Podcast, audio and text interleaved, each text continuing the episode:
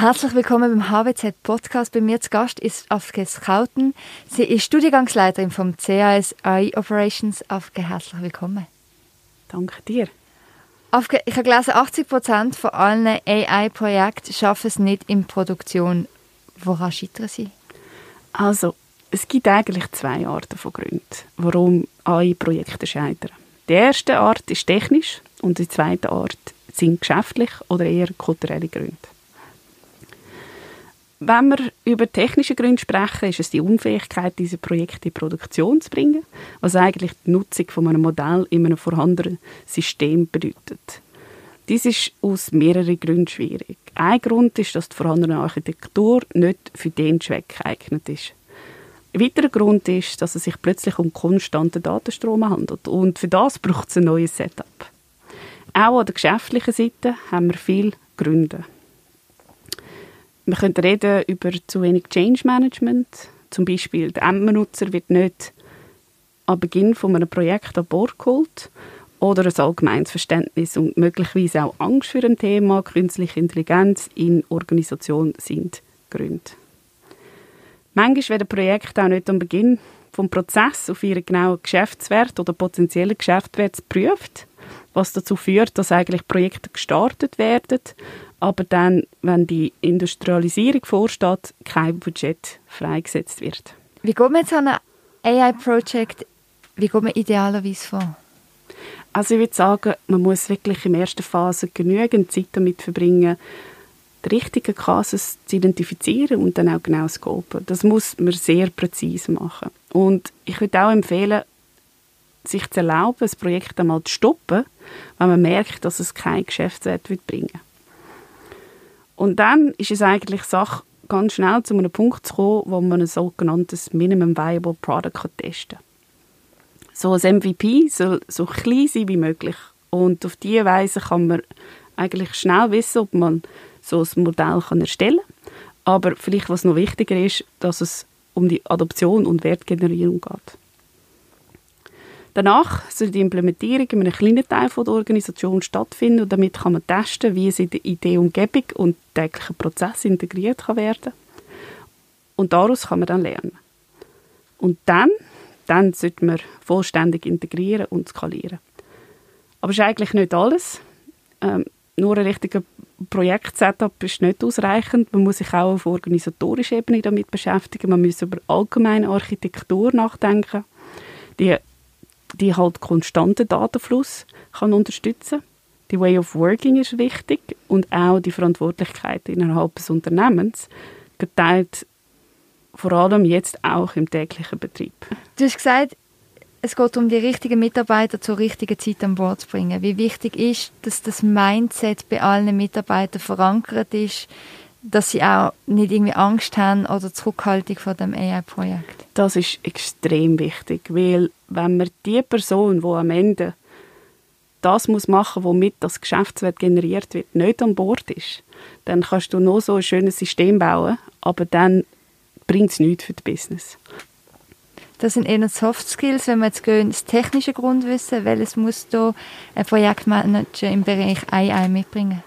Also da muss man auch ganz genau wissen, was es da alles braucht. Auch dort an der IT-Seite braucht es, dass man die Leute rechtzeitig an Bord holt.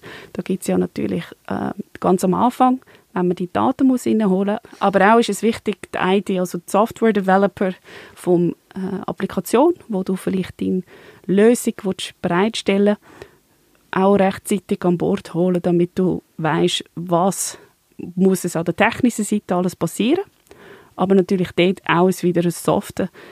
Wichtig, dass diese Person sich auch mitgenommen fühlt im ganzen Prozess und eigentlich Teil vom Ganzen ist. Und so als Projektmanager selber, welche technische, welches technische Grundwissen muss ich mitbringen? Also, wenn wir über AI oder insbesondere Machine Learning sprechen, dann so, so ein Projektmanager oder Produktmanager verschiedene Modelltypen verstehen. Also supervised, unsupervised, Regression, Classification und so weiter. Und der Produktmanager soll auch ein gutes Verständnis für die benötigten Daten haben. Noch wichtiger ist es, die Fähigkeit, die verschiedenen Modelle dann auch im Geschäftswert können umsetzen Und darüber hinaus braucht es Verständnis über eine Architektur, die für die Ausführung von produktiven Lösungen erforderlich ist und was es bedeutet, AI-Produkte zu überwachen und zu warten. Du leitest den CAS AI Operations. Wieso braucht es einen Studiengang auf dem Markt? Also, viele Unternehmen haben inzwischen ihre Reise im Thema künstliche Intelligenz begonnen.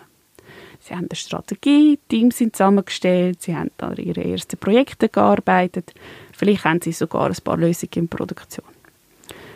AI Operations ist eigentlich der nächste Schritt auf dem Weg zur AI Maturity.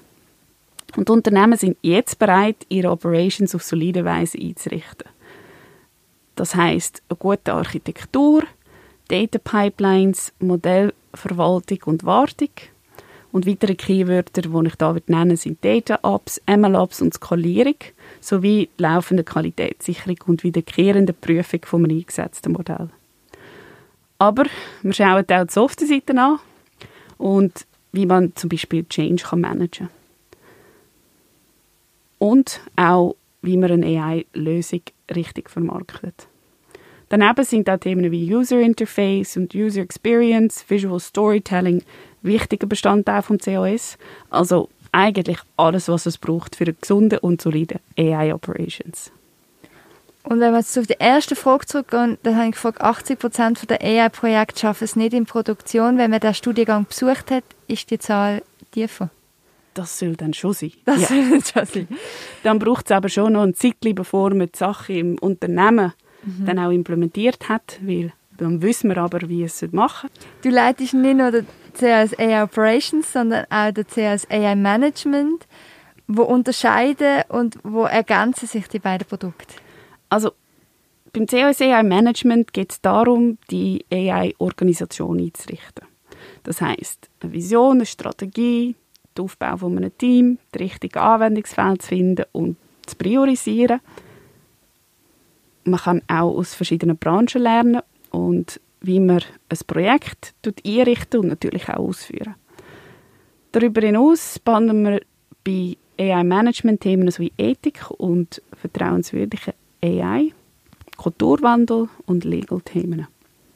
Es geht über die Aufbau oder Verbesserung von einer AI-Organisation. AI Operations, wie ich vorher schon erwähnt habe, ist eigentlich der nächste Schritt im AI Maturity Journey. Da geht es darum, sich auf das vorzubereiten, was nach den ersten Projekten kommt. Oder halt auch das aktuelle produktive Setup zu optimieren. Sowohl von der Business- als auch von der technischen Seite. Dankeschön vielmals, Afke, dass du da bist. Und wenn man möchte CAS AI Operations besuchen, wann startet er? Der wird im Herbst 2021 anfangen. Perfekt, weil dann kann man gerade vorher noch den CAS AI Management machen, oder der vor dem Januar. Ganz genau. Perfekt. Danke vielmals, dass du da bist. Danke dir, Lea.